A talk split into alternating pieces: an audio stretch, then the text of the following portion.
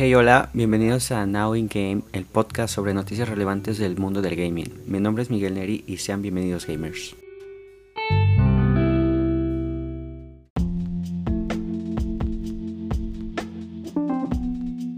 Pues ya está.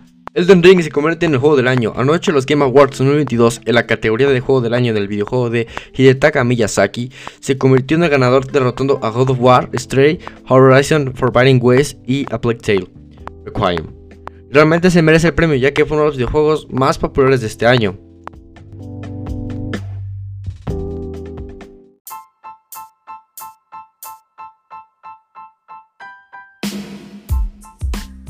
A su vez se dieron a conocer varios títulos próximos a salir.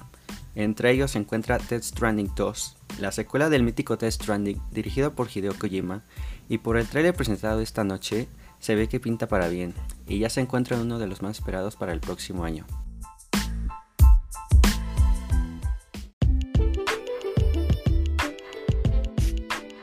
Por parte de Capcom se nos presentó un trailer del nuevo Street Fighter 6, que realmente este espero con muchas ansias ya que es de mi saga de videojuegos favorita. Y este se espera que llegue el 2 de julio de 2023 para PlayStation 4, PlayStation 5, Xbox One, Xbox One Series X y S y PC.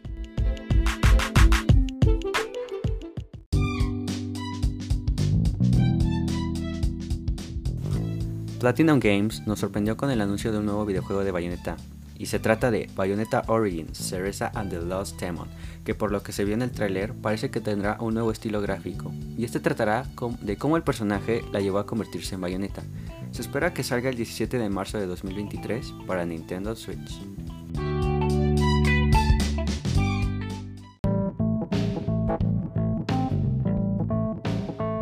Y wow, el primer trailer de Star Wars Jedi Survivor, donde se nos mostró el primer gameplay y trailer fue muy emocionante ver nuevamente a Cal en, este, en esta nueva aventura, que se espera que salga el próximo año para todas las consolas de nueva generación y PC.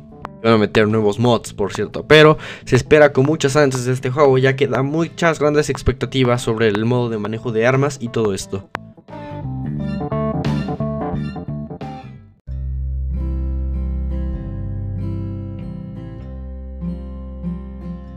También se presentó una expansión para Horizon Forbidden West llamada Burning Shores, que al parecer estará ambientada en California.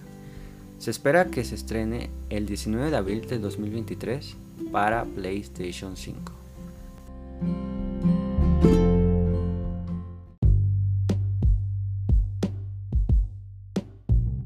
Por lo tanto, va a haber una nueva expansión para Cyberpunk 2077 llamada Phantom Liberty que Keanu Reeves regresará para interpretar a Johnny Silverhand, como ya se había anunciado, pero no será el único actor de renombre en el DLC del RPG de la compañía polaca.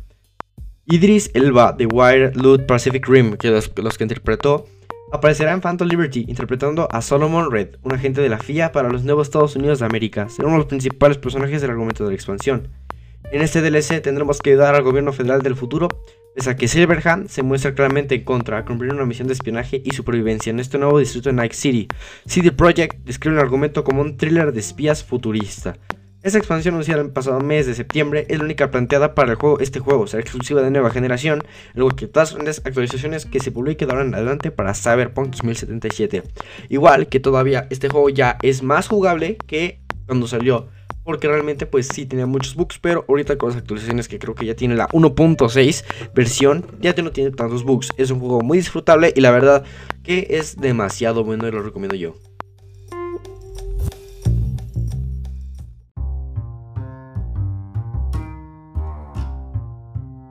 ¿Y qué decir de Diablo 4? El primer tráiler nos dejó emocionados y con ganas de probar este título, que en lo personal es de mis favoritos. Se espera que llegue para 2023 para las consolas Next Gen y PC. Y ok, pero ¿alguien me podría hablar o explicar qué fue eso que ocurrió al final después de que le otorgaron el GOTY a Elden Ring?